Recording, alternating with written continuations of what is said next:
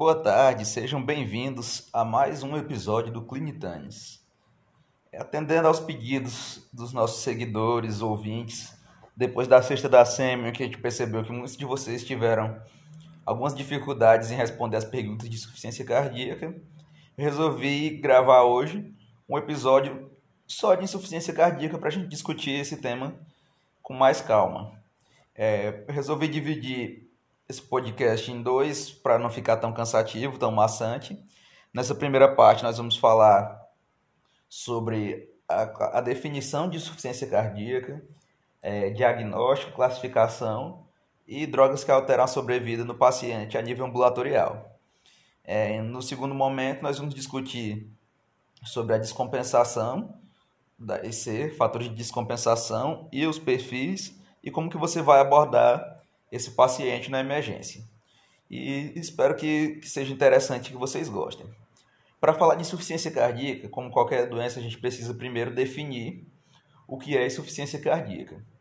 E a insuficiência cardíaca ela é definida como uma síndrome na qual o coração não consegue é, manter um débito cardíaco adequado à demanda do corpo ou só consegue mantê-lo às custas de elevadas pressões de enchimento.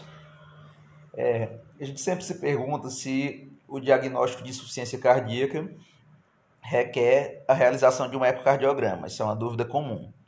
Na verdade, o diagnóstico de insuficiência cardíaca é um diagnóstico clínico. Ele se dá por meio da presença dos critérios maiores e menores de Framingham. Você precisa de dois critérios maiores ou de um, um maior e dois menores.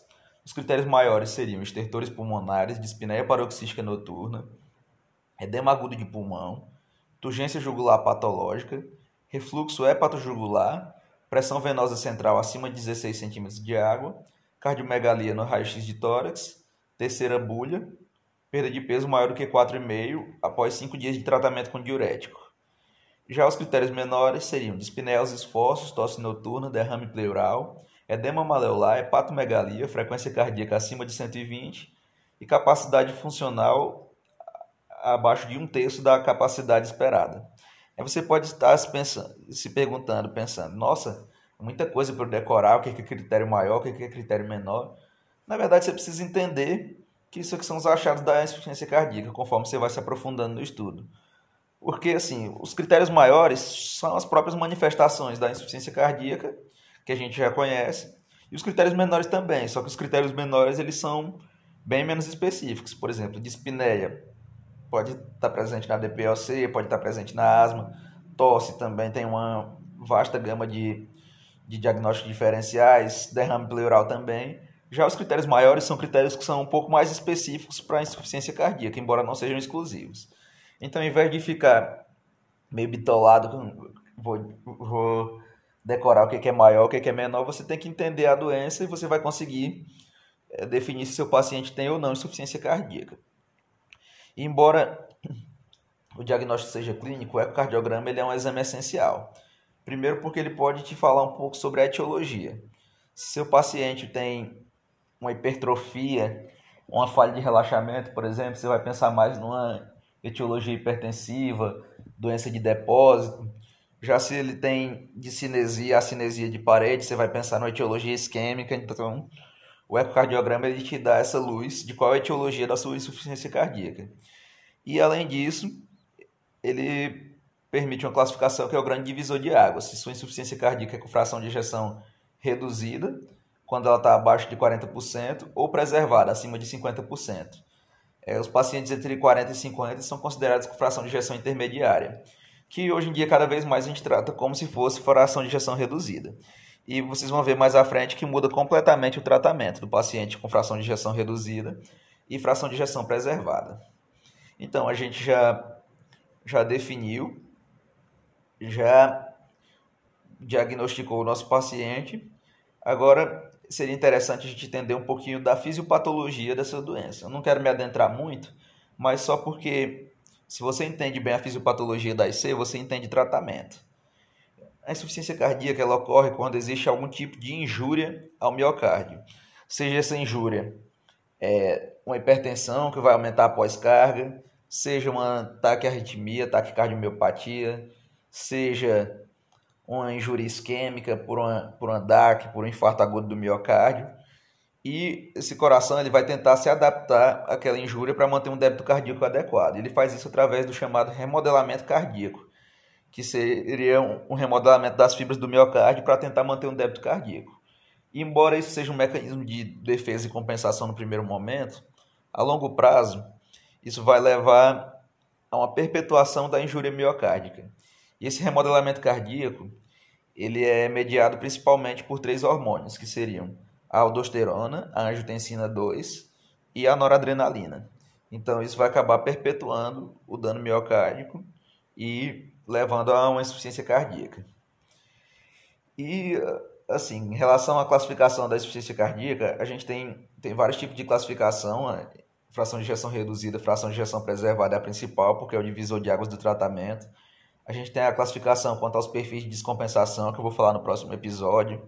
A gente tem a classificação se ela é de alto débito ou baixo débito. Alto débito seria quando o, o débito cardíaco está normal ou elevado, mas ele não é capaz de atender a demanda do miocárdio. Isso pode acontecer no paciente com, com anemia, com hipertireoidismo, por exemplo. Já de baixo débito é quando o débito cardíaco está reduzido, que isso é comum, por exemplo, na cardiopatia isquêmica, em doenças de depósito. É, outra classificação seria com, com relação aos sintomas, a presença de sintomas, que seria a classificação funcional, associada à classificação de NIRA. A classificação funcional ela é dividida em A, B, C e D. O paciente A seria aquele paciente que tem um fator de risco para insuficiência cardíaca, mas ainda não desenvolveu nenhum tipo de dano estrutural. Por exemplo, se você pegar o seu paciente hipertenso do ambulatório, paciente hipertenso que a gente falou no primeiro episódio do Clinitanes, ele já pode ser considerado insuficiência cardíaca grau A, ele já está sob risco, embora ainda não tenha lesão estrutural. Seu paciente coronariopata, se ele não tiver nenhuma lesão estrutural ainda, ele já é no mínimo um grau A, porque ele está sob risco de desenvolver insuficiência cardíaca.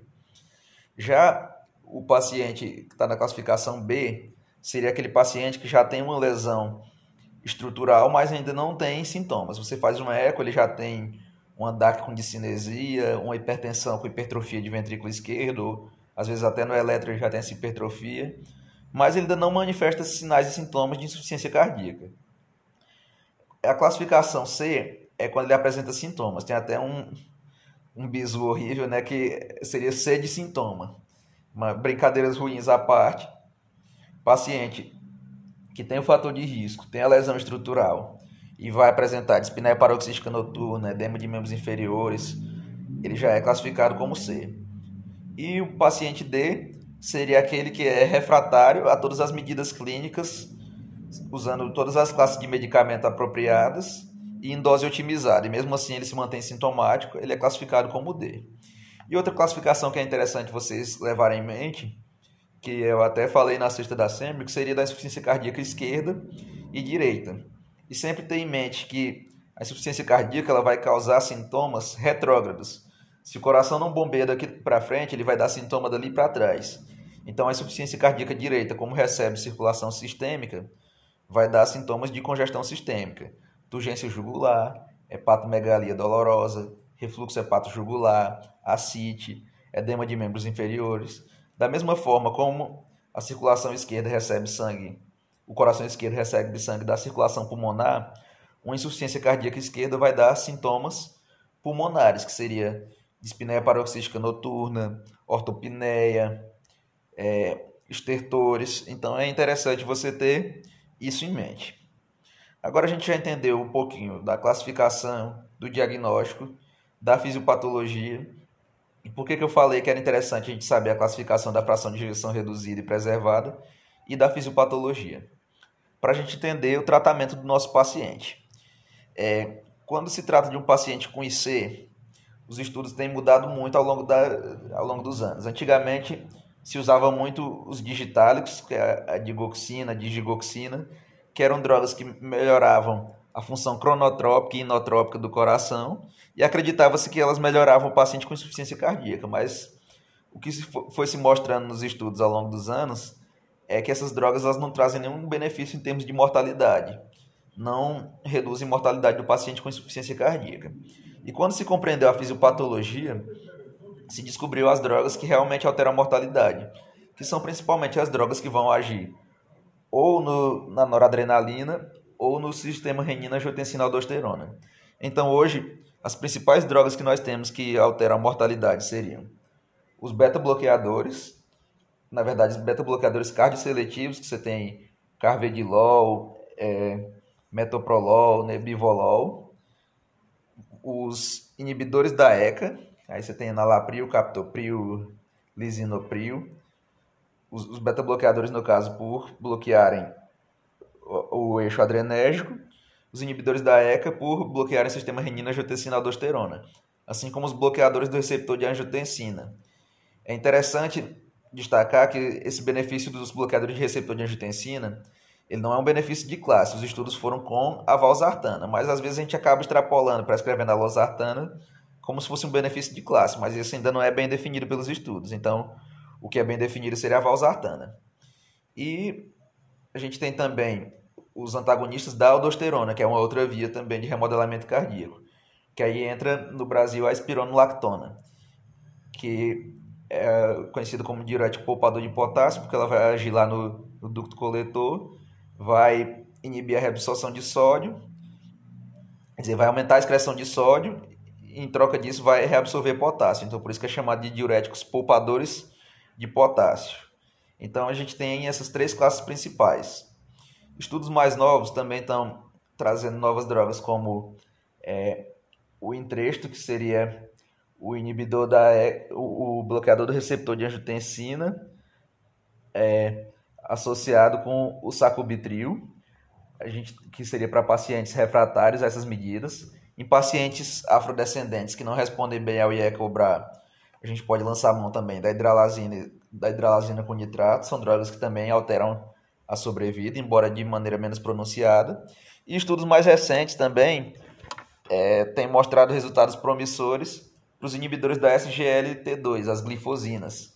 É, inclusive, no último Congresso Europeu de Cardio, os principais estudos foram nessa área, trazendo uma redução da morte cardiovascular e das internações por IC nos pacientes que utilizaram os inibidores da SGLT2. Então, são drogas bem promissoras no tratamento desses pacientes. Além disso, a gente tem drogas que, embora não alterem a mortalidade, vão melhorar sintomas do seu paciente. É, os digitálicos eles podem ser utilizados em pacientes com FA de alta resposta refratária ao tratamento com beta-bloqueador e insuficiência cardíaca, eles vão responder bem aos digitálicos.